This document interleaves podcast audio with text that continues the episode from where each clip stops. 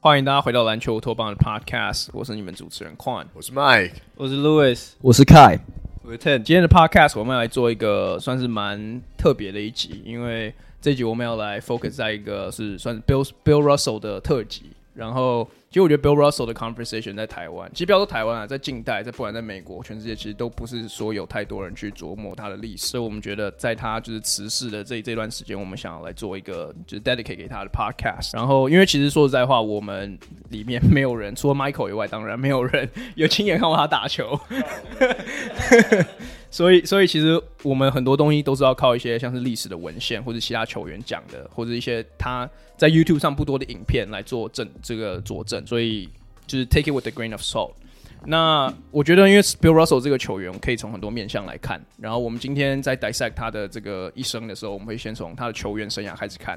然后接下来我们会从他的 activism，就是他在过去可能呃那个社会还比较封闭的时候，他做的一些所事事迹。然后最后可能我们会做一些各个时代的 comparison 或者各个时代的这个呃解析这样子。那我们就从 Bill Russell 这个球员开始聊起。那我一个一个来问你们好了，就是讲到 Bill Russell 这个球员，就以他球员身份，你们第一个想到的会是什么？我现在问凯，就是 Bill Russell 对你而言第一个印象你会想到什么？嗯，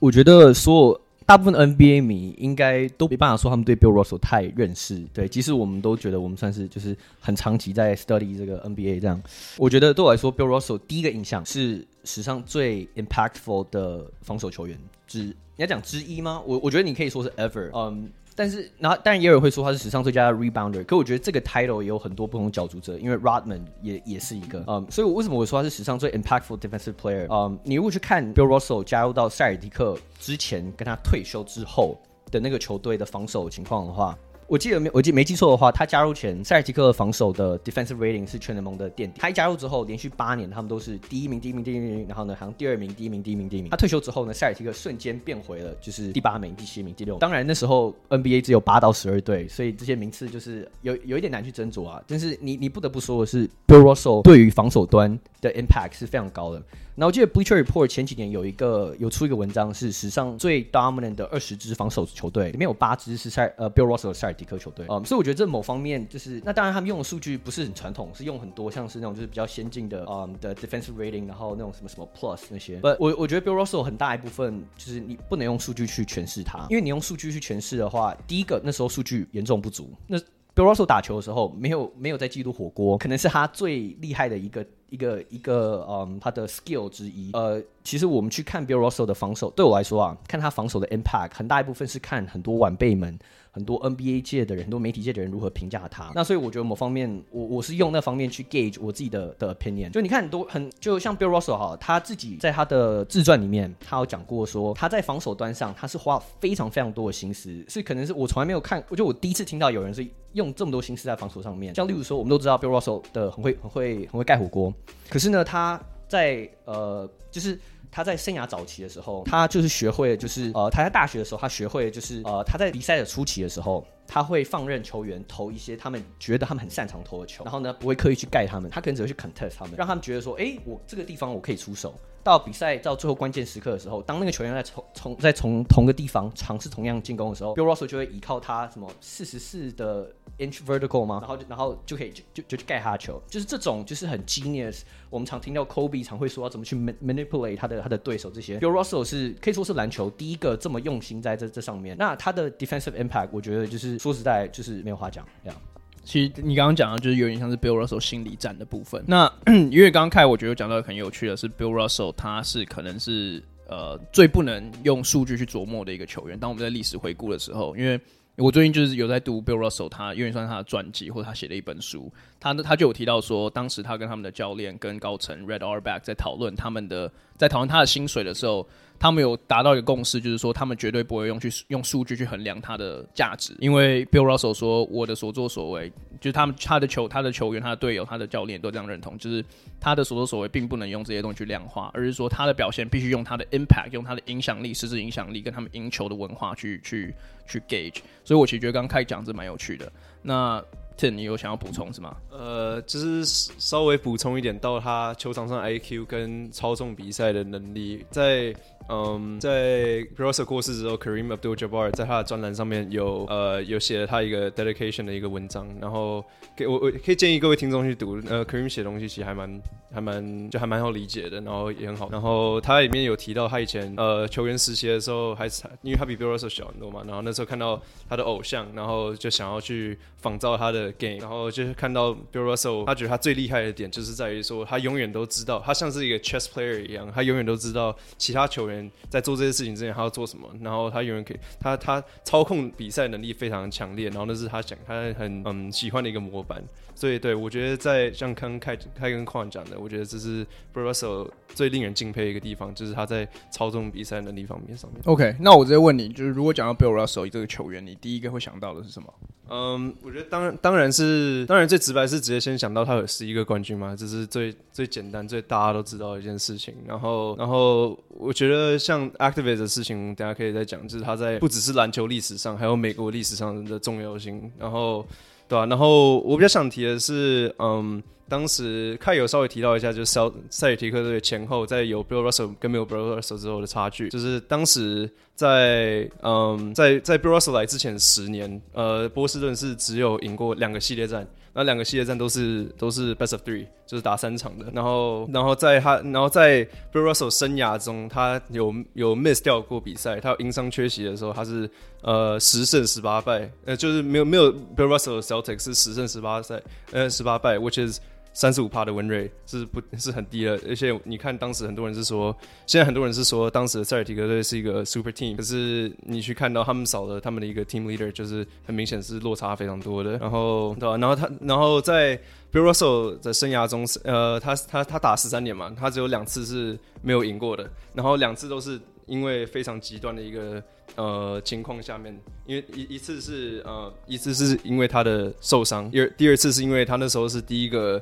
player coach，就是他兼他兼职的球员又兼职的教练，然后那时候。因为他他他他那时候在 push to finals 的时候，他一场打四十三分钟，然后没办法管到呃调度啦，管球员调度上的事情，然后所以他们那时候就是输了。因为他常务有时候忘记把球员放上来，因为自己都会累死了嘛，对。然后但是隔一年之后，他们就决定在调度上面就决定做一个板凳的教练，就是他是 player coach，然后板凳上有有教练帮忙他，然后他隔年又赢冠军了。所以我觉得这是很证明他的丰功伟业。然后他他他就是他这一次他只是会他只是会赢。他只是他最会做的事情啊，因为我我记得我在读他书的时候，他有讲到他们在挑战第十二座冠军的时候，也就是 Bill Russell 他受伤，他那年好像是脚踝还是膝盖有很，反正就是他脚有很严重的伤势。第十一是吧？第十一，对。OK OK，反正就在他在挑战其就其中两冠，其中一冠失利的时候，他有提到那是他史上他最大的 regret，因为他就是他他因为受伤。就没办法打到比赛，然后不能跟他队友上场，他觉得他应该赢的就没赢，所以我觉得这个这个他的求胜欲也有点回到刚刚 Ten 讲的，就是他胜胜利的这个 label。那我再来问问看 Louis，就是如果讲到 Bill Russell，你会你会有什么想法？我觉得，我觉得对我来说，我我我可能也觉得比较怎么讲，就是我我我单纯想到的，其实也就是他，当然他呃目前也是冠军戒指最多的人嘛，拿过冠军最多次的人，嗯，然后其实像。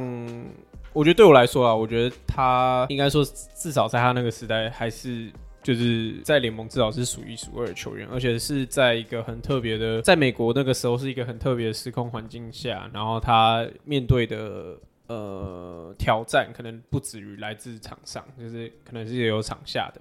然后我觉得，对啊，他他就是有点算他他对于 NBA 的历史来讲，或是对于 NBA 整个产业来讲，可能就算是一个先驱者吧。我觉得对我来说是这样。对啊，所以他就是有点像是 trailblazing 的这个 figure。对对对，因为如果没有他，呃，NBA 可不可以走到今天这一步，其实也都很难说。对，绝对绝对是啊。对啊。哎，我我我补充一点，就是奥巴马二零一一年给 Bill Russell 那个那什么 medal，自由，medal，呀，哎呀，medal freedom 那个那个 medal 的时候，他就跟他讲说，没有你的话，我今天就不会当总统。当然这句话你我们你可以自己诠释，但是我觉得如果一个总统都这样讲，就你可以知道美国人是对他多么尊敬。呀，麦，你是有想要补充吗？哦，有啊，对啊，哎，那个我会想要这样子来评论 Russell 这个球员，因为大家讲他的他的 accolades，这些我们都讲蛮多的。我觉得他有一个特色是，他代表着当时篮球其实还没有一个固定的赢球的方程式当中，他算是一个他选择一条跟别人不一样的路。呃，他你看现在看他的过去比赛的 footages，你就会觉得他一定是全队最 athletic 的。所以如果说他要像 Will Chamberlain 一样变成球队的进攻主轴啊，拿很多篮板，做很多的补进，然后把所有的分数拿到手的话，他一定也可以做得到。对，他跳最高，他跑最快，他随时都可以追魂过别人。但是他的球队本身就是一个有呃，我们说可能比较嗯肤色有一定的的的传统的的球队，也就是说他们球队上呃本来就很多白人球星。那所以他的他的他的角色是，我觉得他他甚至他打球的方式可以反映可能他那个年代有色人种在整个国家的这个呃贡献，或者是甘愿退居到一个稍微二线的角色，然后去让整个国家的运作，就也许说会发展的更好。我觉得他他几乎是当时这种精神的一种代表，所以他选择赢球的方式就不像 Chamberlain 一样是要自己自己出头的，他是让整个球队在他的贡献之下发挥的更好。所以你看他的比赛会觉得他有一种跟所有人。都很都 match 的很好的感觉，就是你看他马上一个火锅敲下来，他就像大家讲的，他还去发扬光大他的他的火锅的的方式。我记得以前看他的自传，他就说他会去计算那火锅敲起来，几乎都是球是他们这里，不会是敲到一个。看起来很帅嘛，敲出去像排球飞很远这样的地方，不是他敲下来，通常都要队友拿到，就是一波快攻，所以他是阻止对方的两分，同时他又下去跑那个快攻，他就是变成一个球队跟一个球队呃每一个部每一个部分都紧密结合，而且可以让球队发挥功效最大的一个部分。所以就算你要他这样子，他也我认为他还因为用用这种方式凸显了有色人种的在这个国家当中努力的地位，因为你看。就算你怎么看，他看起来不是得最多分那个，他看起来是一个很谦让，就是努力的，哎，我不要，我不要太出头的一个人，但是。你如果你现在看他的比赛，你会觉得，哎、他还是全场最出风头的，因为他换换另外一种方式，他还是表现出他最高度的 talent 跟这个球队的影响力。所以我觉得他算是选择一种不一样的赢球方式。就像我们之前讨论过很多的，呃，像 Stephen Curry 重新定义了篮球的打法，对，就对 spacing 对于射程这件事情，对，他算是早期也做过这样的的的人，但是因为他的方式相对低调，所以并没有，也许并没有这么留在史册里面，但是他就变成一个最独树一帜的球员，真的很特别。其实。我觉得麦刚刚讲的东西可以用一个我们常常在篮球场上都会，应该都有经历过的一件事去 explain。你说被一个火锅敲下来？不不不不不，就是你刚刚讲说 Bill Russell 可能不用得分，但是就是他的他就算不得分，他永远都是有可能是出风头是最重要球。你在说我吗？我是真的得不了分啊。不是不是不是，你你先听我讲，你先听我讲。就是你知道那种我们小时候国中去公园报队的时候，常常都会有那种阿跟阿伯一队，就阿贝那时候一定就很多阿贝其实基本上那时候一定比你强，但是阿贝人都很好，他都会想让小孩多得分，他就会站在他就比你强一。格，但是他就是在中.对，他就站在高位在那边，哎、欸，给你传球啊，给你一个 backdoor pass，给你 easy layup，完全对。然后以前我们小时候跟 Mike 打球的时候，他就是那种一直要硬干，然后就原来是要骂我，干硬干干不进，等一下，对啊，怎么会有这个 twist？哎、欸，可是我跟你说，我还真的有类似这样的经验，但不是我跟你们打球啊，靠，你都忘记以前他妈说五零就我去得六分赢了，好不好？不，你不要忘记了。你说五零年代吗？高北都是被 Gavin 搞到变五零，然后我再去得四分，把比赛赢回来，好不好？对，那个，然后你有得两分，我记得你有得两分。好，没有，我是要说，其实我自己在在参加一些这种系所层级的比赛的时候，我就曾经是说，呃，我们那个球队的每个人，大家都还算蛮会运球跟投篮的，可是敌队就有一个很会抢篮板又很会补防的人，呃，就。其实没有人看好敌队，因为就就他们其他人都都不都不太行，但就那个人，那个人 impact 就是可以把我们一支就是五个人都会传球运球的球队给打爆，因为他就是毛起来把篮板跟就是第二波进攻做到最好，这样子 impact 其实对啊，就是另外一种赢球的方式，这样子赢球方式在现在这个时代还相对显得更少，更少的球员选择这样子做他的贡献嘛，也许我们大家就会提到，但是呀，我觉得你的例子举得很好，之后你不要讲我的话，就是阿北让你们啊，对不对？yeah.。哎、欸，我我可以我可以稍微不但反驳，但补充一点，就是我我认同你，我认同 Michael 你说 Bill Russell 无私，因为我真的觉得他可能是 NBA 史上最无私的 Superstar 之一，或是呀。Yeah, 可是我觉得我不同意的是，你说他是一个屈居于当二线球员，就是屈居于当就是二线球员的这种概念，因为其实就嗯，一九六九年 Bill Russell 退休，然后隔年七零一九七零年 John Havlicek 那时候他就被访问的时候，他就说，他就提到说，Bill Russell 除了防守、除了篮板以外，他在进攻端对塞尔提克重要性。他就说他是他们全队最好的 passer，因为到后期已经没有 Bob Cousy 嘛，他说他们全队最好的 passer。如果没有他的话 h a v l i c h e c k、Tommy Heinsohn、什么 Sanders、Seed-Free 那些人就不会有出手机会，因为那些人都不是 one-on-one player。可是塞尔吉克之所以他们在进攻端可以这么好，就是因为他们每一个他们打一个 team ball offense，然后就像就像我讲，Bill Russell。嗯，他是个很好的 passer，而且可能是 NBA 第一个就是嗯抢篮板之后可以直接快传然后快攻的一个中锋。他可以就是像我们讲，他是个 pioneer 嘛，他做很多以前中锋不做的事情，啊也算是奠定了一个 standard。但我觉得就像你讲，就是嗯 b i l l r o s s e 就是一个史上最无私的 superstar 之一，所以他就像你讲，他放弃他很多 scoring opportunities，他给队友，他知道说 Sam Jones。他知道 Casey Jones 都是非常会得分的球员，Havlicek 非常会 backdoor，所以他其实很多地方他就是就想讲辅助队友，但我觉得这就是他伟大的地方之一。对啊，其实我觉得 Mike 刚刚讲的意思，我我我，如果我讲错，你可以纠正我。但我觉得你刚刚讲的意思就是，我们传统上面在想一个他都是得分手，都是第一得分点。但是 Bill Russell 生涯平均大概就十三次出手一场而已，然后他平均有什么二十几个篮板。其实你换算下来，其实他并不成正比啊，因为你抢到一个篮板，基本上他自己可以硬上，硬一直硬上，一直硬上，一直硬上嘛，对不对？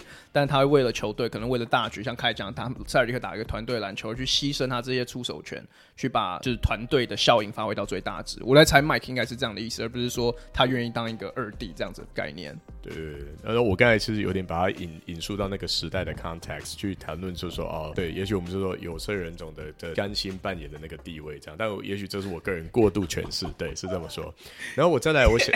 对，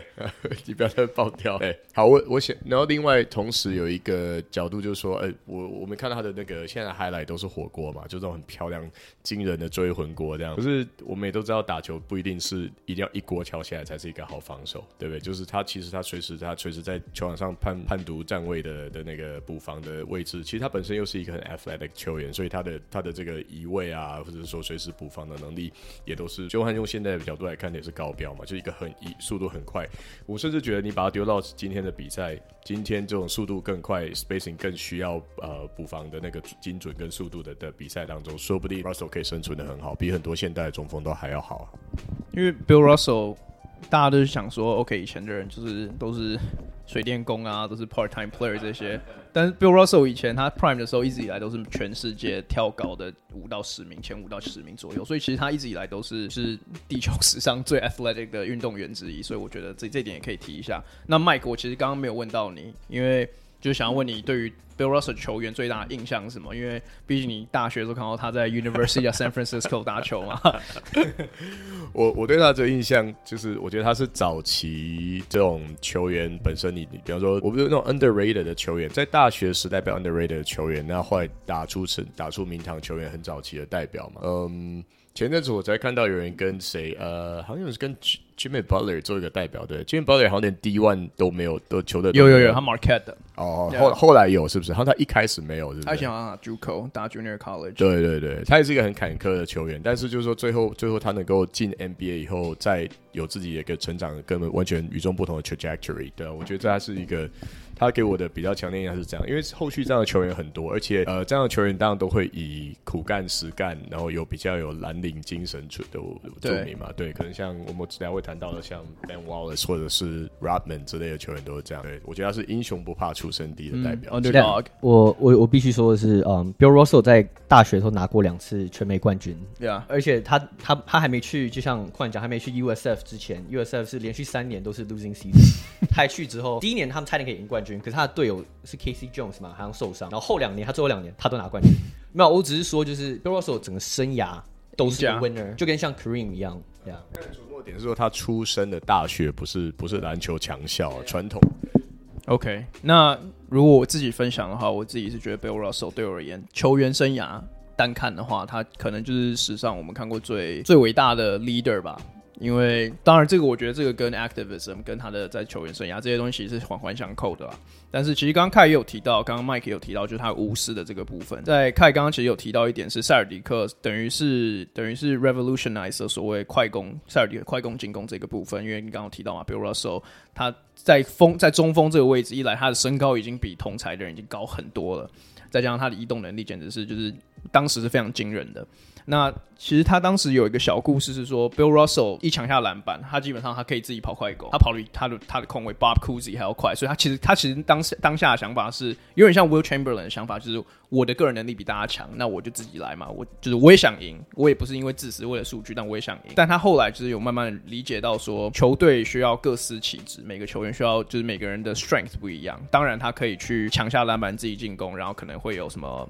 六六十趴的 success rate，他可能六十趴的时候会做出正确的选择。但是如果你把球给像是说 Bob Cousy 这样子传统控卫，他比较可以把球分分传到应该要要给到的地方。那 Bob Cousy 能做到正确决定，可能是 eighty percent，那可能比 Bill Russell 高了二十 percent 这样子的 margin。就他会玩这样子的 number game，说我应该在什么时候做出最好的选择。那这有点回到麦刚刚讲说，也许这个时候我也许我可以得分，但我不要得分，因为这个不是绝对绝对最好的选择。所以对我而言，Bill Russell 是这样子一样这样子的球员。那除了无私之外，在 leadership 这个 com 这个 department，我觉得还有另外一点是比较少人讲到的是，我觉得他的求胜欲其实应该是是是很疯狂的。就是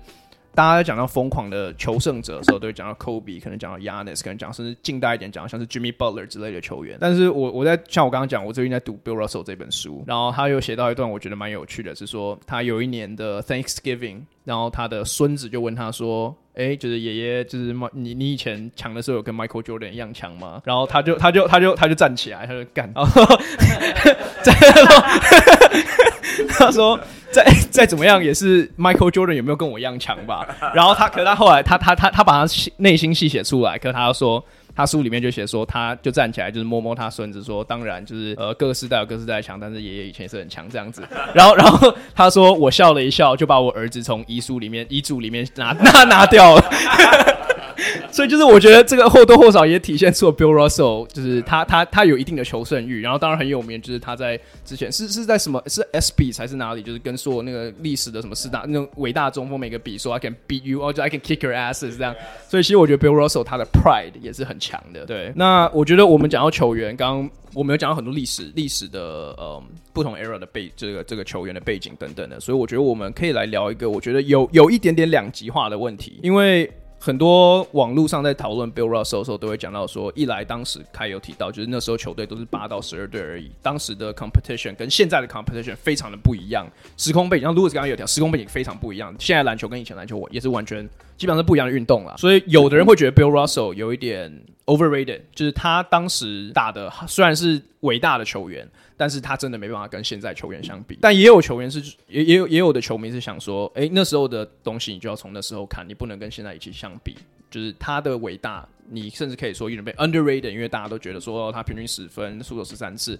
并不是我们想象中那种超强的 superstar。我们讲 top ten 的时候都会讲到他，但是他的得分 average 绝对是里面所有人的什么三分之一之类的。所以我觉得这个我们可以稍微去琢磨看看，就是他在历史的定位上，以球员身份我们会怎么去想。那我现在来问 Ten，你你觉得你是站在哪一边？我觉得这是没有没没有没有说对或错啦，因为对吧、啊？很难很难去讲。毕竟我也我也没有看过他比赛。麦 Q 啊，麦 Q 啊，麦 Q，对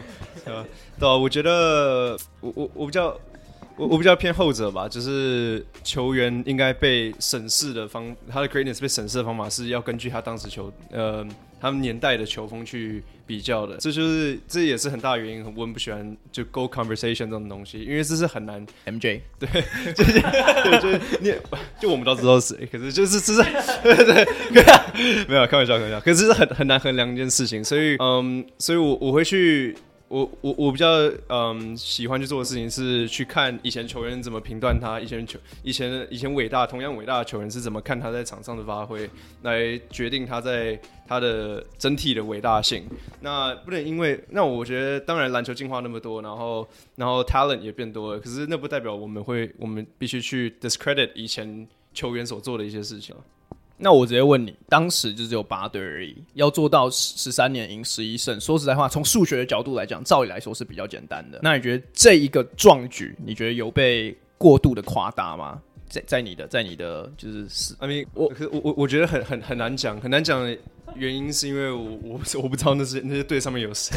我也都不认识。可我知道像什么 Will Chamberlain，像 Jerry West 他们他是都打过，像 Pete 都有打过，嗯，对。然后所以我觉得就是当时也是 consider 当时是伟大的球员，那他可是最后赢的主要都是他，那那我觉得也是帮他帮他的事迹，帮他的 greatness 背书很多。OK，我觉得讨论 Bill Russell 的时候。有一个很有趣的点，是因为 Bill Russell 他本身是一个说是真的是很古早的球员啊，就是真的有他的 footage 真的很少，所以他基本上是有一点像是一个 mythical，有一点像是就是不像是真的人的存在，所以每次在讨论他的时候，很难去以现在的标准去衡量他，所以我觉得我想再重申，就是这个没有对或错，这个完全是以客观的角度去讨论。那 Louis，你对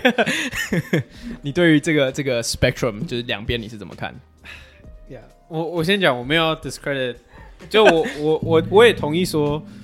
就是然后开始 discredit Bill Russell 啊，当然，但是但是我我没有 discredit 他，我觉得他是一个很伟大的球员，他他也是 NBA 历史上 one of the greatest player of all time。因为可是我觉得他的 greatness，他的伟大的地方，呃，比较多来自我觉得有点时势造英雄的感觉。像其实刚刚我们讲过很多例子，说他是第一个。中锋，然后会跑快攻，会什么之类，永远都会有人成为这一个人。如果就算不是 Bill Russell，NBA 一定会有一个人成为这一个人，他只是刚好成为这一个人。我觉得对我来说有一点点是这样，因为你如果真的去看，当然他他在他那个时候，他也是就是联盟里面数一数二的看板球星，甚至是 Superstar。可是我觉得，嗯，如果就完全单就球场上 as a player。来讲的话，我觉得他现在的就是我也没有否定说他不是一个好的 team player，那些我都同意，因为这些这些都很明显从战绩或者是他的 accolades 里面可以证明嘛。可是我觉得，如果因为我觉得对我来说，你要呃，如果你在评论一个球员的时候，你多少还是要把当时的一些时时空背景的跟现在去做一个比较，因为当你没有三分线。当你打的比赛比较少，当你的 competition 没有那么高的时候，就是你多多少就当然我们现在也都知道，我们都会说啊，Will Chamberlain 跟 Bill Russell 他们这种上古神兽的这种数据，就是看看就好。那我们都知道已经看看就好，那你为什么还会哇二十三篮板来？就是我我觉得那是当然是他当然是他伟大的地方，就他至少在那个时代他还是 one of the one of the best player in his era。可是我觉得对我来说，如果要放在 NBA 七十五年这个这么长的历史里面来讲的话，对我来说啦，我觉得会呃，可能如果他单就球场上的表现的话，我觉得他会有一点点往下滑。对，呀我其实觉得这个这个，因为其实 Lewis 的这个。argument，我觉得我看很多人都是这样 argue，因为 NBA 它这个 product，你也可以说就是你在 compare 球星的时候，你你本来就是以球星本身再去再去做做对比的，所以 Bill Russell 你这这个 Hall of Famer，可能你在看所有球员的时候，他可能会在 Hall of Fame 里面或者 Top Ten 里面算是比较 lower end 的 Top Ten，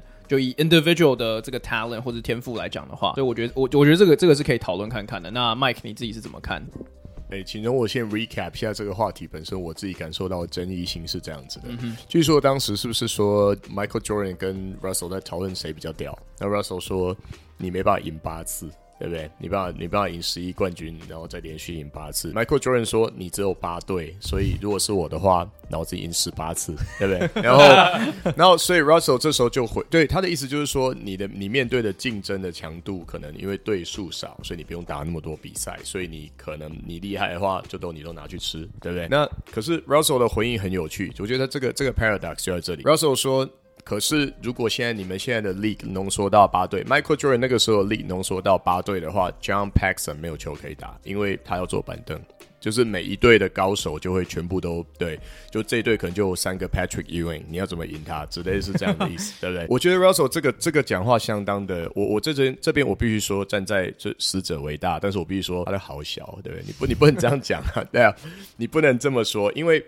浓缩成八队的话，我觉得他这个话题真正的问题是在于说，Michael Jordan 跟 Russell 都是超越他们时代其他球员蛮多的人，但是因为 Michael Jordan 那个时代的竞争的强度，就是就是他他没有领先其他人那么多，对，而且而且跟他一样，就是呃，在他下面一两个 caliber 的球员其实相当的多，所以产生的强度比较高。那 Russell 意思是说，嗯，那你们就他 Russell 其实他意思就是说，其实我还是超过其他人非常多，所以在那个在，所以不管你你浓缩成几队，或者你放很多对，我就是比大家多很多。我觉得，我觉得我会从这个角度来同意 Russell 的观点，就是对他，他相对于他同时代的人，他的强度强的比 Michael Jordan 更大一级。但是呢，整体联盟来讲，经过那么多年，就像你说的，NBA 这个 product 已经几几经进化，对不对？越来越强，越来越强。其实到 Michael Jordan 的时候的一个可能只是 average 的 player，丢回到 Russell 时代，都有可能不会比 Russell 来的差太多。嗯、所以，对，如果说两个时代比，我会说 Michael Jordan 比较强。但是如果说比这个同时代的球员强多少的话，我觉得 Russell 比同时代的球员强更多，比 Michael Jordan 强更多。他的逻辑应该最后是这样。呃，其实我可以理解说，就是。当当你只有十队的时候，你当然都是全部能打球的，一定都是可能是全美国那时候最强的篮球员。可是同时，我觉得有个有个 factor 是那个时候的环境真的没有，就是篮球的环境或者 NBA 环境真的没有现在这么好。就是像刚刚矿有提到，大部分球员其实都是 part time，他们根本都不是正职的篮球员，他们放进去的 training 或者是什么，一定相较起来跟如果说跟近代或者现代来比的话，一定是差很多的。所以我觉得我我。就是不是他们，就是不是他们烂，或者不是他们的错，就真的只是一个时代的关系而已。所以我觉得对我来说，如果你真的还是要看的话，那你还是要把这个说，哎、欸，来、like, 这个还是一个 factor，这样对啊。其实我我不知道你们怎么想，因为我自己在看球员比较的时候，我不会把科技这个事情放进去，因为我觉得这个本身是一个不不公平的存在啊。因为我觉得你是要从你是要从当时的 competition 跟当时你的球员相比，因为如果你说就是。Bill Russell 纯球技面来讲的话，他可能比二零二零年很多的中锋都还要在不纯熟，因为 OK 他不会投三分，他没有运球能力，他他的 post up 没有那么 flashy。对，所以其实我觉得这个这个本身是一个蛮蛮大的症结点，但这也是为什么这个 argument 从以前到现在这么的这么的具有争议性。但我觉得麦刚刚提到的很有趣，因为我也有看到 Bill Bill Russell 的这个 argument。呃，他就是说，他的他的就是当时每一队基本上都会有两到三个 Hall of Famer 聚集在一队，所以他他的这个伟大不应该因为这样子被磨灭。但你你讲到一个我其实从来没有想到的问题，就是他的从垂直的来看跟横向的来看嘛，对不对？就是垂直的来看，Bill Russell 他就是一个百年一见的那种练武奇才，就突然突然突然诞生在美国，然后他就比别人强一等。但我我觉得光这一点，我反而会说。你不能，这有点像我们刚才录之前有 argue 到的，就是 Bill Russell 比别人快，别人大只，比别人 athletic。但对我而言，这只是体现出他的伟大而已，而不是说他比别人强可能十倍。但我并不会说，因为他的体能条件比别人强十倍，我就说哦，那那你扣掉这个，你还剩什么？这样有点像这样子的概念，就是他你比别人强十倍，那确实你就是比别人强十倍。你不管对我而言，Bill Russell 比较像是那种你放到哪一个 era，他都可以。生生存的球员，就像麦刚一开始一开始有提到了，假设 Bill Russell 从小他生生生在一九九九零年代好了，他接受就是比较完整的篮球，然后跟就是从小到大就是跟很多的正正规篮球球员去训练干嘛的。我相信 Bill Russell 其实他也可以会会练练就出一身就是一点点可能中距离啊，pick and pop 啊，就是一些新的篮球观念一定会被灌入到他的脑中。所以其实我觉得在讨论这个的时候，我比较着重着重的是 competition，就是。竞争本身，当时的那个 era 有多么竞争，跟我们在比较那个 era 有多么竞争，然后做这样子的对比，我自己会怎么看？那我来问问看你，你自己是怎么想？诶、其实我觉得你们刚刚讲的东西，就即使是我我的立场可能跟 Louis 可能不太一样，但我还是同意你们讲的。就像因为这种东西就是亘古不变的嘛，贝比鲁斯要怎么跟 Aaron Judge 比？你没有办法比，对，年代差太多。然后你不不管讲科技，最重要是连规则都不一样，对，嗯、所以这真的很难比。所以我也不去，我不想去，就我不去 entertain，因为我觉得就是，我觉得这个 debate 没有没有。就是没有没有终结点啊，但我觉得我想再分享一些我觉得我对 Bill Russell 的 就好的地方啊。嗯，换刚提到就是他他对 Bill Russell 最大的第一个想到的东西就是他是 great leader。我觉得这真的是就是我觉得再贴切不过，就是去诠释 Bill Russell。就如果大家有观众想对 Bill Russell 的生涯或什么更有兴趣的话，可以上 YouTube 找 Bill Simmons，他他在死后有 po 一个影片去纪念他。在二十二分钟，你这样讲，Bill Simmons 死了一样。没有没有没有，呃，Bill Russell 死后，Bill Simmons 因为 Bill Simmons 是波士顿的一个 Homer 嘛，所以他就写了一个 eulogy 给他。我觉得有兴趣可以去看，因为我觉得里面有很多故事是我觉得诠释他非常好。其中一个我觉得还不错，就是他们到了呃六零后期的时候，Bob Cousy 退休了，他们没有控位，像对上控卫被迫变成一个叫做什么 Siegfried Siegfried 的一个得分后卫，但那个人完全不想打控卫。因为他，因为他速度太慢，因为他就不会打控卫。可是 Bill Russell 就是不停的用各种方式去跟他说：“你必须得打控卫，你也你也不需要做太多，运球过半场，call play 传球，就这样。就是然后那那个人就是始终都不想，但是最后就是被 Bill Russell 感化，然后最后他们就拿到呃是六九六九年的那个，就他最后一座是第十一座冠军。然后我就我觉得像这种有很多有很多这种故事啊，可就是你去看 Bill Russell 生涯的话，在我来看他是可能是 NBA Superstars 里面。对我来说，leadership 是我觉得最好的。就我一贯的对于篮球的篮球员的，对我来说啊，我觉得 leadership 我的看法就是，就是我觉得因为 basketball 就是个 team play，所以我觉得如果你的 superstar 就能像 Tim Duncan 那样，只是一个 ultimate team player 的话，你所有人都会都会跟都会 follow 他。这也是为什么 s a r 可能赢十一座冠军。当然。他的数据、场上的 impact，我们刚刚都提过，但我觉得他的 leadership 也是一个可能比较少人去报道，因为我们我们也不太能接触到这些文献或什么。可是我就觉得，就是就然后还有另外一点是，Bill Russell 从来不会讲任何人坏话，就是他不会认真的讲别人坏话，他很喜欢开玩笑。他应该不太能讲他队友的坏话，在那个时期。可是他那个时期，他队友有很多是黑人，然后其实而且其实他生涯到了后期的话，其实那时候塞尔迪克 as an organization 是非常 liberal 的，就是波士顿那个城市不是。但是那个球队是整个球队都是非常能通融，就是呃，就是种种族啊都能就是密切接触什么。所以然后我我我我就记得就是 Bill Russell 对我，觉得我觉得就我觉得我给再再给他添一番美意的是，你看很多就是以前的 NBA Hall of Famers，他们都对现代篮球员好像都有一点不太爽的，就是觉得说哦，你看那什么。尼克的那个什么，嗯，Charles Charles Oakley，我说哦，Yanis 在我那个年代会是个 role player，就是他们都对现代球员都都都有都有敌意，觉得说哦，他们好像比他们更强，就觉得被压迫这样。可是 Bill Russell 从来都是对晚辈都是献上，他都是线上就是无无限的敬意。就是我记得从很早开始，他就对于每一个中锋，对于到后来两千年，他对 Garnett、对 Tim Duncan、对 Kobe Bryant 等人都是赞赞誉有加。就我觉得这一点是凸显出了，就是我觉得就像 Michael 刚好提到他谦卑的一面，就是他虽然已经是。NBA 最伟大球员，对，可是他还是就是能容忍别人，可以就是接受同那个那个 spotlight。所以，然后呀，其实还有很多故事啊，但我们没有太多时间，所以我觉得就 Bill Russell as a person，就我觉得真的是很很 pure 啊，就是这个很好的人。其实我觉得我们做这一集 Bill Russell 的 podcast 对我而言是蛮 refreshing 的，因为我们就是其实说难听点，现在的篮球员因为商业价值的关系，因为合约大小关系等等的，他们都是以个人主义为主。但是，凯刚刚有讲到一个很重要，就是如果我们把篮球抓回到它的初衷的话，它本身是一个团队运动。那其实说实在话，很少有球员可以像 Bill Russell 一样体现团队篮球，尤其是以中锋的身份去体现这件事情。其实你历史上抓可能抓不了几个人。而且刚刚凯有讲到，就是 Bill Russell 无私的这一点，我觉得一来是当然是我觉得这可能是他个性使然，本来就是这样子。但是我觉得另外一点就是像你刚刚讲的，球员晚辈可能想要去跟他讨讨教的时候，他也很愿意去给予的给予经验。像是在二零一三年吧，就是几年好几有有一阵子以前，Kobe 那时候湖人在 struggle，然后我就记得他那时候就是有去跟 Bill Russell 讨教说，我已经达到我第十五年了，就是领袖学分这件事情，说实在话，就是我到现在都还没有办法完全的 master。因为其实因为 Kobe 本本身他也是一个性格非常强烈的球员，所以这些这些事情他就跟 Bill Russell 讨教。那他就是跟他讲说，当时在我的队上，我也有很多球员，他们的个性非常强烈，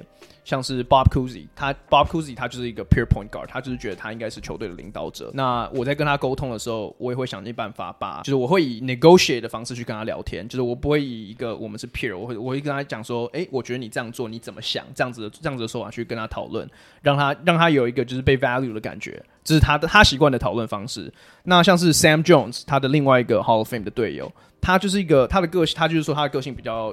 奇怪一点，就是就是说他的 talent 超级高，他他想得分永远都可以得分。但有时候他他他并不是非常喜欢那个 spotlight，他不喜欢那个聚光灯，他不喜欢就是球队要他当 alpha，让他当第一得分点。那他就会跟他做一些还蛮有趣的 compromise，就是说，OK，这场我来，我 carry 你，但是下一场我们要收尾，要结束，要得分，要需要你站出来的时候，你要帮我。然后他们就会做，他他就跟队友做这样子的表现。他有一年，他就是讲说，他们打费城，好像他那一场就是 Sam Jones 就是说这场你来，然后就帮他得分。然后下一场没有，下一场 closing game 我来，然后下一场 Sam Jones 直接得四十七分，然后把把这个 game 拿下来。所以我觉得，就是领袖学分这件事情，你很难去量化，但是我们可以透过可能现役球员或者其他球员的一些小故事，去就是窥之一二这样子。看来 Kobe 没有认真听他讲话。哎、欸，你知道这是真的？就是 Bill Simmons 在影片里面有提到，就是呀，yeah, 就是 Bill Russell 是一个。就是他在他的自传里面是写说，他是他在加入什么球队以前，他会去他加入塞尔提克以前，他去 scout 队上已经有的球员，看他们强弱在哪，然后他会去 suit 他们。虽然说他已经是球队，可能是一去就是最强的球员，就拿这一点的话，Kobe 当然我觉得 可以说是大相径庭啊，就是。就领当然领导就像宽讲，你没办法去 quantify，没有一个最好的 leader leadership。可是就每个人都有不同的方式。可是就在我的眼里，这是很主观，我个人看法。我觉得 Bill Russell 这种就是 ultimate，就是 sacrifice，然后帮助队友。虽然说能力非常高，我觉得是最值得尊敬的一个 leadership。我我可以提一个观点，我没有要 discredit 这个故事或者是整个嗯整个 perspective，就是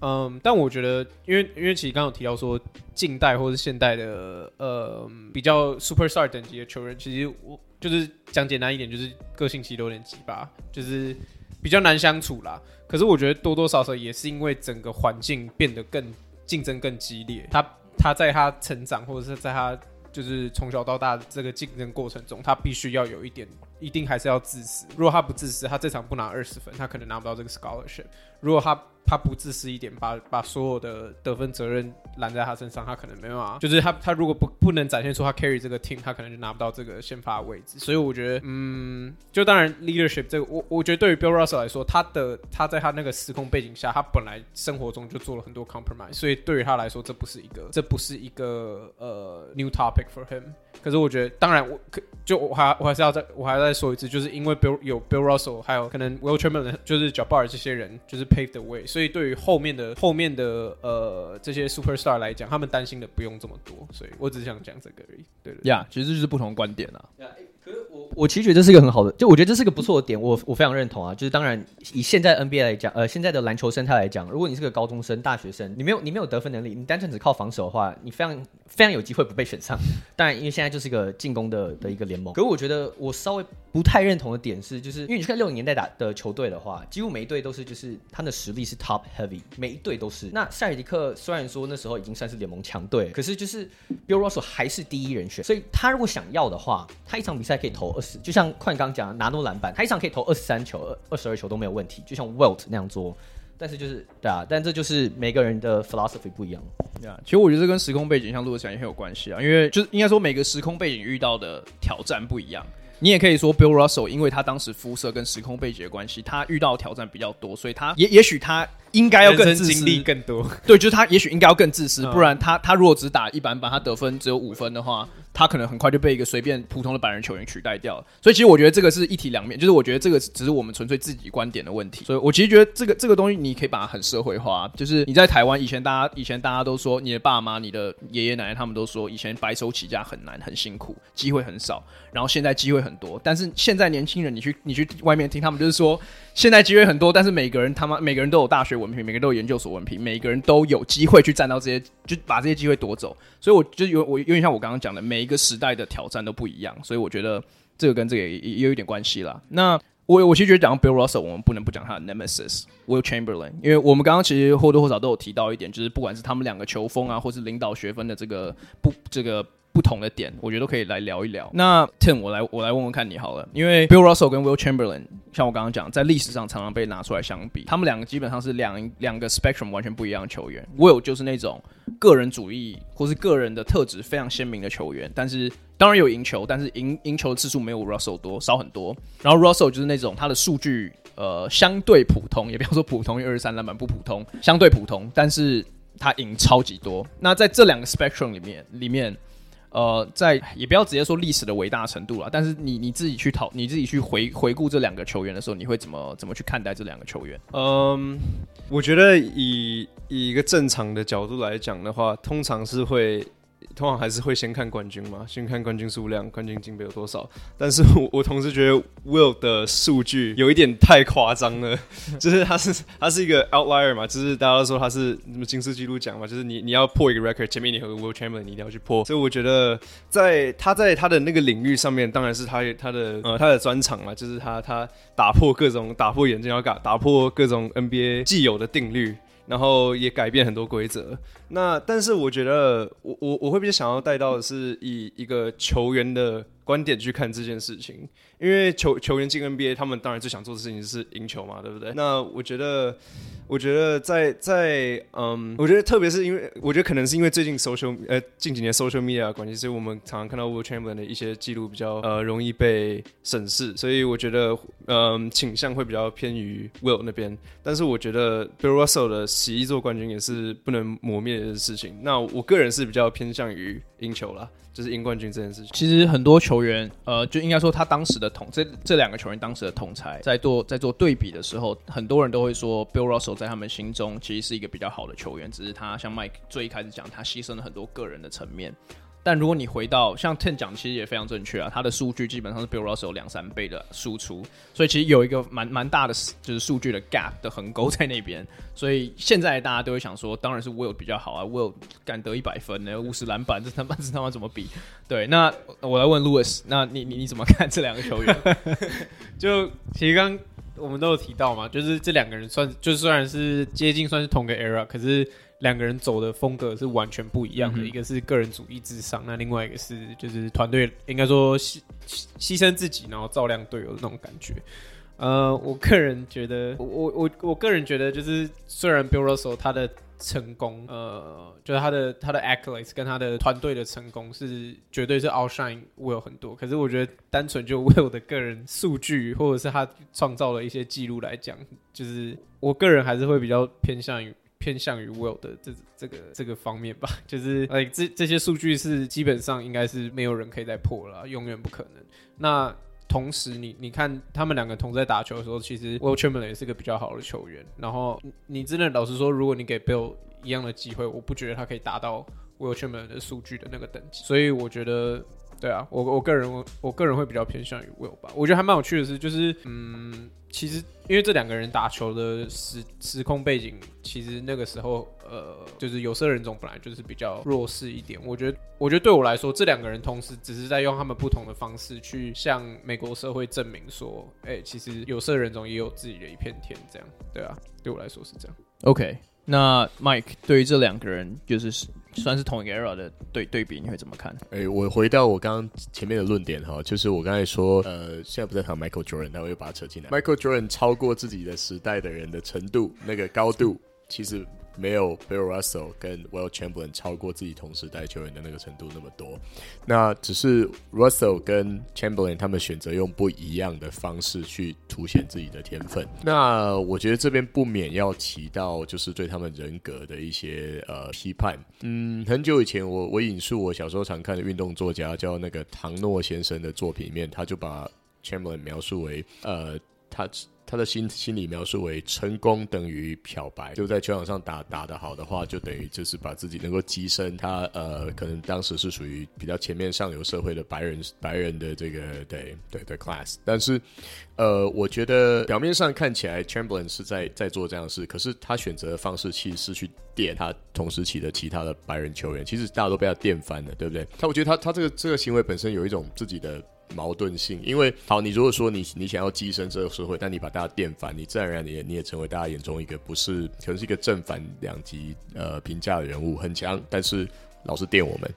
那可是我觉得 Russell 一样也是有超越这个时代同同时期人天分很高的这个这个能力，但是他选择的方式是在系统当中，就是我打系统的球，我让爸爸比赛赢下来。我相信他的队友都喜欢他，就我们刚才已经谈了很多呃很多 anecdotes 对不对？就是在对对，大家都大家都真的都喜欢他。然后呃，我觉得他最后谁赢得了这个社会上比较多的尊敬，我觉得我们这个时代人来判断已经很难判准了。但是我知道可能在比我们大大概。呃，十年、二十年、三十年，在这几个机机制当中的人会觉得，哦，当然，Bill Russell 是一个比较有有赢得为自己赢得比较好的社会形象。那呃，Chamberlain 就蛮多负面新闻的，对不对？然后同时也会被大家视为是，嗯，对，他就得到那句评论。我记得当时唐诺是在比较他跟 Kareem，他们说 Kareem 其实是一个很有风骨的人，但是跟 Chamberlain 比的话，Chamberlain 就太 I don't know，好，我们不用什么坏字好了，大概是这样子。对，OK。那凯，你对于这两个人的对比，你是你怎么看？对啊，其实我觉得我们刚刚其实都已经有 touch on 到那个 Bill Russell 跟 Will Chamberlain 的的有点对比，这样就我觉得大家应该也都大概也都应该有一点理解，就是 Will Chamberlain 的数据是史上最最怪物级，那 Bill Russell 我觉得史上赢最多的人，就这两个人真的是我觉得在当你讨论 all time great players 的时候，我觉得真的是在那整个平就是呃那整个 spectrum 上面是两两端的很极端，所以要讨论就我觉得就我觉得像呃 Louis 有讲，就是这种东西就是我觉得看你怎么看吧，对不对？看你是看个人还是看团队？那当然，我觉得以现在的 NBA，呃，应该说以现在运动的风气来讲的话，百分之百都是看赢球嘛。嗯、对，我们现在都是讲谁拿冠军，谁 chase a ring 这样。那我我觉得很简单啊，我觉得回归到我原本讲，就是 Bill Russell 的，不管你要讲谦卑，或是他对赢球的认真态度，或是他去牺牲自己去壮大队友、壮大球队等东西，是我会把 Bill Russell 高于 Will Chamberlain 的地方，因为主角像都是讲没错，当 Chamberlain 打 Bill Russell 的时候，他的数据都吊打他。虽然说到季后赛，就那个那个那个差距就变比较小，就是 Bill Ross 在季后赛打比较好，然后 Will 通常都会打比较差一点，因为到了季后赛就是每一球都是给那个 Superstar，所以你会被 wear down 等等。那我觉得差最多的地方是防守。我们刚刚都讲太多的防守单，所以我就不细讲。可是我就觉得 Will Chamberlain，我也是网络上看到啊，因为就是我们大部分人都没有看过他们打球。但是我看到很多人讲，就是 Will Chamberlain 的防守，除了不像 Bill Russell 这么 mobile，可以守到 perimeter 这种，他只能在禁区以外，他在比赛的时候，尤其是季后赛的时候，他很常到第四节，他就不认真防守。他不认真防守，不是说他懒散，而是他不想犯规。那当然，这某方面也是因为，如果少了 Wilt 的话，他们就完蛋了。对，欸，你可以说这是这是聪明的，可是就是造成说他到了最后，可能比赛做五分钟的时候，他会变成一个不好的防守者，而且是可能是一个可以 exploit 的对象。那呀，那但这一点的话，就是我觉得还有。我觉得必须要讲的是，Bill Russell 的那个塞尔提克队，尤其是他们连拿八次冠军的时候，他们的防守的应一定是比呃 Wilt 不管是在在费城或是他在呃呃 Golden State 都还要好，所以这这有影响啊。但是我觉得就是以赢球的的观点去看的话，我个人会会把那个 Edge 给 Bill Russell，但但但是 Wilt 绝对也是 NBA 可能 Top Three 的中锋，所以他他也没有排太后。对，对啊。其实光看天分，我觉得 Will 一定比较好啊。就是光看身体条件啊、身高、移动能力什么的。因为我们刚刚讲 Bill Russell 是跳高全世界很强的人，那 Bill Will Chamberlain 也是啊，跳高、跑快，然后什么打排球，他全部都很强。然后对，但是我我我觉得。我觉得有一个很大的差别，一一来可能是防守，二来我觉得是球商，就是我觉得 Bill Russell 球商比 Will Chamberlain 再好一点。呃，Bill，其我我我先我觉得我我也想澄清，也不是澄清啊，就是想分享一个一个故事，是 Bill Russell 其实自己是说 Will Chamberlain 比较强，他他自己的他他自己的书里面是说 Will 来的时候，我简直不知道我应该怎么办，就是有一个这么大只，然后就是我们历史上没有看过，不要说美国，不要说篮球，美国历史上没有看过一个像这样子的运动 athlete 运动员，但他说。Will Chamberlain 他强的地方在于他的 vertical 的 strength，就是他上下上下移动能力非常的强。那 Will Russell 说，他如果要生存，当时他说在 Will 来之前，他在他在联盟基本上予取予求。但 Will 来之后，他发现他每次想上来就有一个比他高很多的影子站在那边。他说他就得他就得利用他的横向的移动能力去 exploit，不管是抓篮板开始跑快攻，或者抓篮板赶快把球传导，然后自己 off ball 去去找机会等等的。所以其实我觉得在于如何去 exploit 球员的 matchup 或者在 weakness 这件事情，我觉得 Bill Russell 其实会比那个 Will 再好一点。他们俩谁比较强？我觉得我我我是不知道，这个绝绝对没有一个正确的答案。但我觉得我可以说的是 Wilt Russell，因为 Wilt 我们刚刚。我不我不知道刚刚有没有提到，但是很多 media 都 paint Wilt 说他是一个非常自私，只 care about 自己的可能明星光环啊，或者就是他的数据这些等等的球员。Russell 在他的书里面有很强烈的去反对这件事情，他就是说 Will Chamberlain 就是你们不懂为什么他会想要这样每一球都要自己投。他说他是因为他他自己的思维是说我需要每一球都自己投，每一球自己上，这支球队才有可能有机会赢球。所以他的思维是我 put my team on my back，我觉得我需要做每一件事。这也是为什么他有一年平均上场什么四十八点多分钟，比一场 regular season 还多。因为他一年基本上就没有休息，就是他觉得他需要把每一分钟都炸干，把他每每一个 ounce 能量都榨干，他才可以赢球。然后 Russell 说那时候很有名的是 Bill 那个 Will 每一次打完一场季后赛，他都会瘦个大概十到二十磅左右，因为他打四十八分钟，就他完全没有休息。然后我觉得其实我觉得这个很有意思，因为如果没有 Bill Russell 帮他背书的话，根本没有人会帮呃。贝尔如果不帮他背书，根本我们根本不会知道这些事情。所以其实我觉得历史在回顾 Will Chamberlain 这个球员的时候，我觉得也不必太过苛责。对，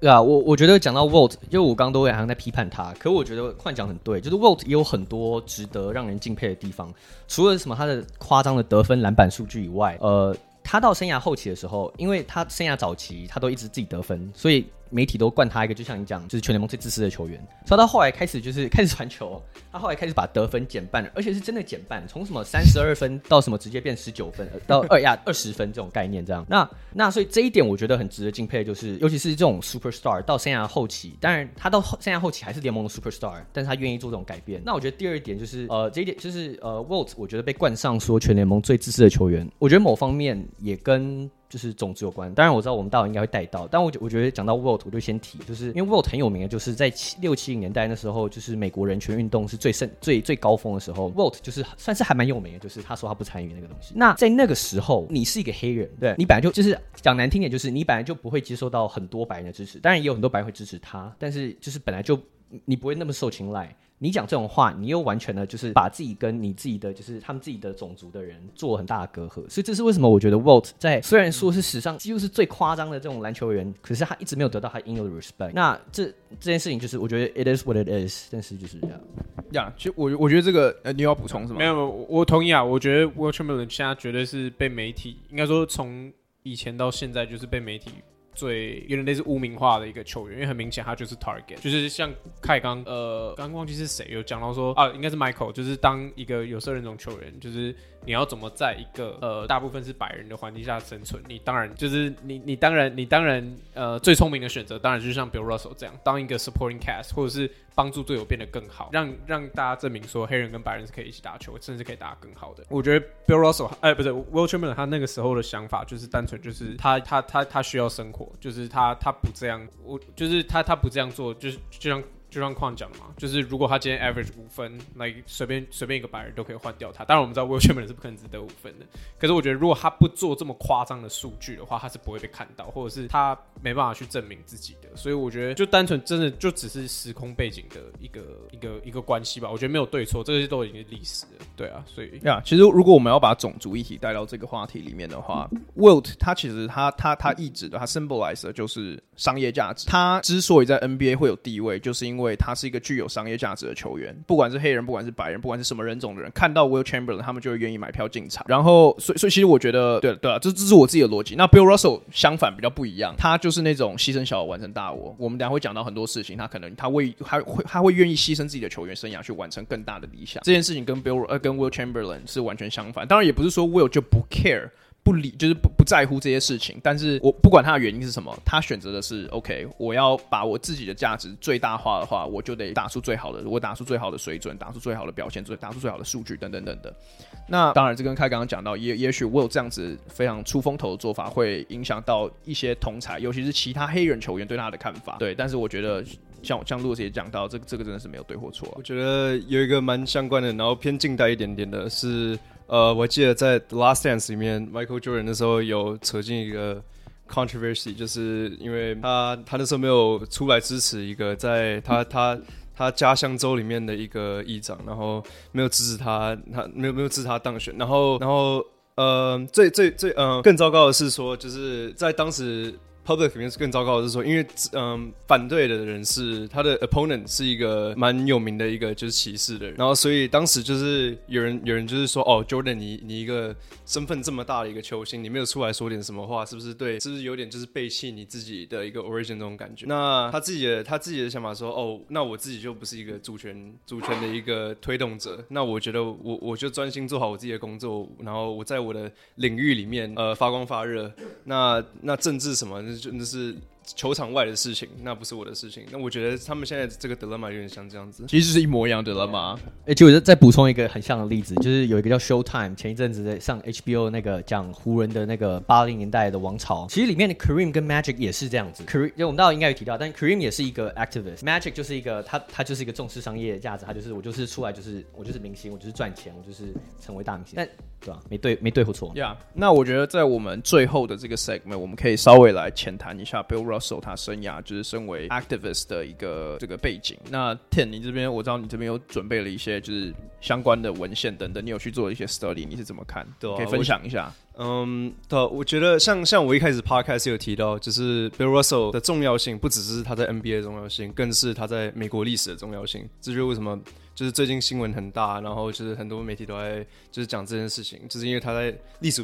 历史书上的重要性。那很重要一点是要说，嗯，我们看现在很多球员，他们，嗯，像诶两三年前 George Floyd 死掉的时候，然后那时候就是有球员罢赛嘛，Bucks 的球员罢赛。那其实我们在延伸到六呃六零年代的时候，Russell 也有做过类似的事情，他算是一个先驱者。就那时候因为嗯他们呃他们 travel 的饭店是呃不招待黑人。然后他，然后 Russell 就觉得很不公平，然后就跟他同队的队友一起罢赛，然后这算是有点像是呃现在球员的一个模板。Jaylen Brown 也有说过，如果你当时没有这样做的话，那今年可能、呃、现在就可能没有我们这个样子。对，然后然后我觉得有几个比较重要的在历史上的呃环节比较重要的点是，像他当时在呃那个马马丁路德金的时候，他他的游行的时候有跟他一起走，然后这个也是美国历史上相当重要的一个环节，就是他们那时候是想要推动一个法案，然后就是也是黑人主权的一个法案，然后还有他在呃六七年的时候跟一个很有名的一个拳击手阿力，然后就是在一个 Cleveland Summit，那时候是因为美国在打越战，然后然后可是很多这是非常在在民众里面是相当不被支持的一个战争，然后特别是像阿阿力就很很出就出来声明说哦我不会我不会去被 draft。那当时因为他他他然后一然后很多人就是当时很多人是斥责他就是嗯呃就是不不报效国家，然后然后他有因此受到就是什么嗯。受到很多钱上面、金钱上的挫折，还有他那时候是不能比赛的。那 Bill Russell 那时候就是在他旁边就支持他，包含是那时候的呃 NFL 球员 Jim Brown 跟跟 Kareem Abdul-Jabbar 在那边，所以是一个相当盛大的一个聚会，是是一个很有很具有历史意义的。因为 Russell 后面有写到，就是说，嗯，在这个 moment，这个 moment 是黑人运动员可以写自己历史的一个第一个 moment，所以这是相当有重要性的。那我觉得最后面可以提到的是，像我们刚刚提到他那么多丰功伟业，他在塞尔提克赢了多少冠军？我觉得最重要的时空背景是波士顿这个地方。那波士顿这个地方，even 现在还是被种族歧视的种子所影响的一个城市。那 Bill Russell 在在当然在他在他那个时候一定是更严重了，他家有被闯入进去过，然后有被有被就是粪便。撒在上面那个，然后然后有各种歧视的论语，对，然后就是就是有 有有被各种歧视的言论就是打扰过，所以我我们我们在想这些他他所创造的这些丰功伟业的时候，我们要 consider 他当时经过的城市是不支持他的，然后他依依旧在这个环境下面，然后做出这么样的壮举，所以我觉得是很厉害的。To be fair，他一退休他就移到了 Seattle，在地在地图上面，Seattle literally 是离波士顿最远的地方。他他他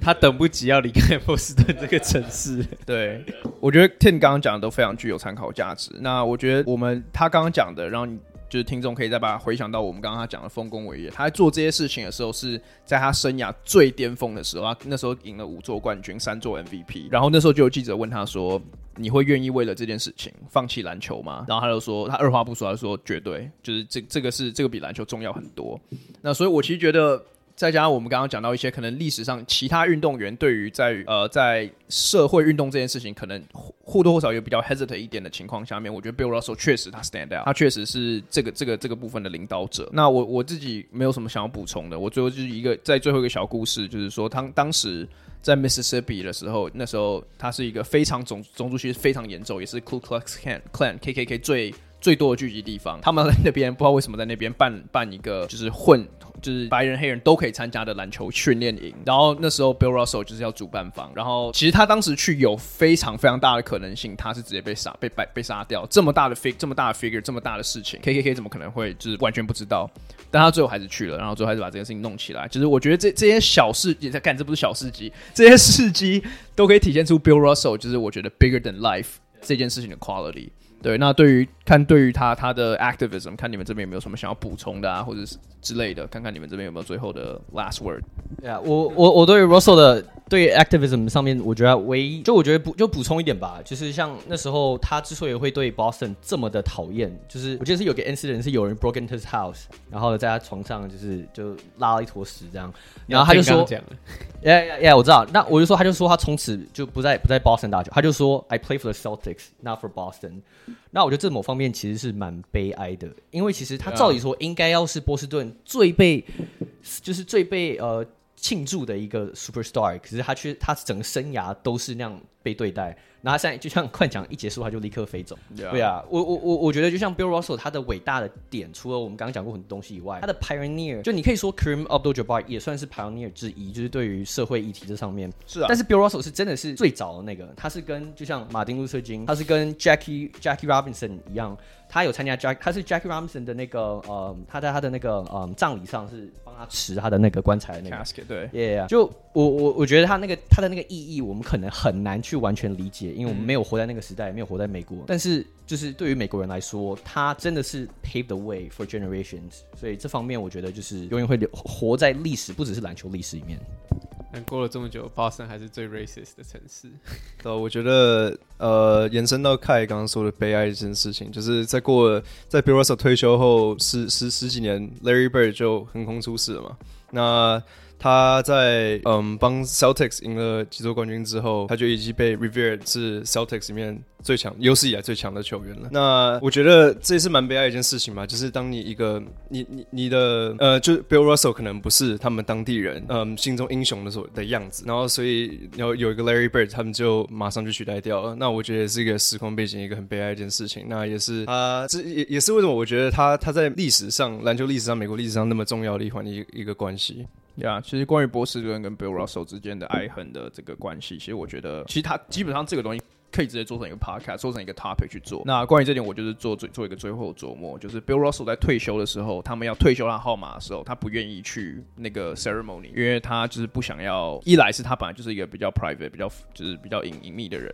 二来是当然是跟他们现就是当地的球迷有关。他就说，我打球从来就不是为了这群球迷，我打球是为了。我的队友打球是为了赢冠军，为了荣耀这些等等的。然后最后他们就是私底在比赛的前一天，跟他当时的队友还有 Red Auerbach 这些人，他们就做了一个小小的 ceremony，把他的这个那个 number 弄上去了。所以我我其实觉得这这些东西都，其实我觉得因为这些东西其实都很蛮 available 啦，就是听众其实如果有兴趣，我觉得都可以去做更多的 research，因为。如果你去读很多这些东西，其实真的跟我们现在看的篮球背景，不管是篮球或者社会背景，其实我觉得有的地方很不一样，但是有的地方很悲哀的是很还是很接近的，像是种族的这个部分。所以我觉得这些东西我们可以就是大家大家可以再去研究看看啦。诶、欸，我觉得 Celtics 有一点必须赞赏的是，就是我们刚刚提过，就是波士顿很非常的种族歧视很严重，可是球团塞尔提克其实都是一直都非常好。Bill Russell 是史上第一个黑人教练，嗯、他也是史上第一个球员，诶、欸，啊不是史上第一个球员兼教练，但是他是史上唯一一个球员兼教练也还拿冠军的球员，但这。小补充，呀，yeah, 他们那个 all 那个 line starting lineup 黑人的那个 line lineup 也是跟 Bill Russell 一起的，所以其实有很多第一次就是 African American 跟篮球或者跟运动有关，其实都跟 Bill Russell 画上一个就是有一个连接在那边，所以我觉得是是 bigger than life 啊，像我刚刚讲的。那这边我们应该是没有什么想要补充的。那听众如果对于 Bill Russell 有兴趣，像我刚刚讲，可以去做更多的 research，然后也可以诶、推荐这个 podcast 给你的朋友听。好啊，对，那。那我们今天的 podcast 就先到这边告一个段落。那谢谢大家收听，我们下次见，拜拜。